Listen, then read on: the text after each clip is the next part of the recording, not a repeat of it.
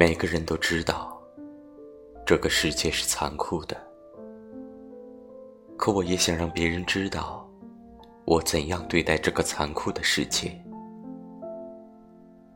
残酷的世界并不可怕，可怕的是，你被这个残酷的世界侵蚀，被这个可怕的世界曲折，被这个可怕的世界投降。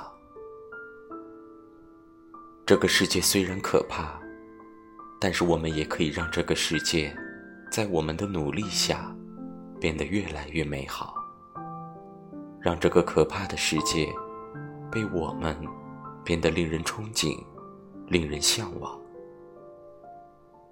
所以，为了这个未来，我们一定要通过我们的努力，改变这个世界，改变人类的命运。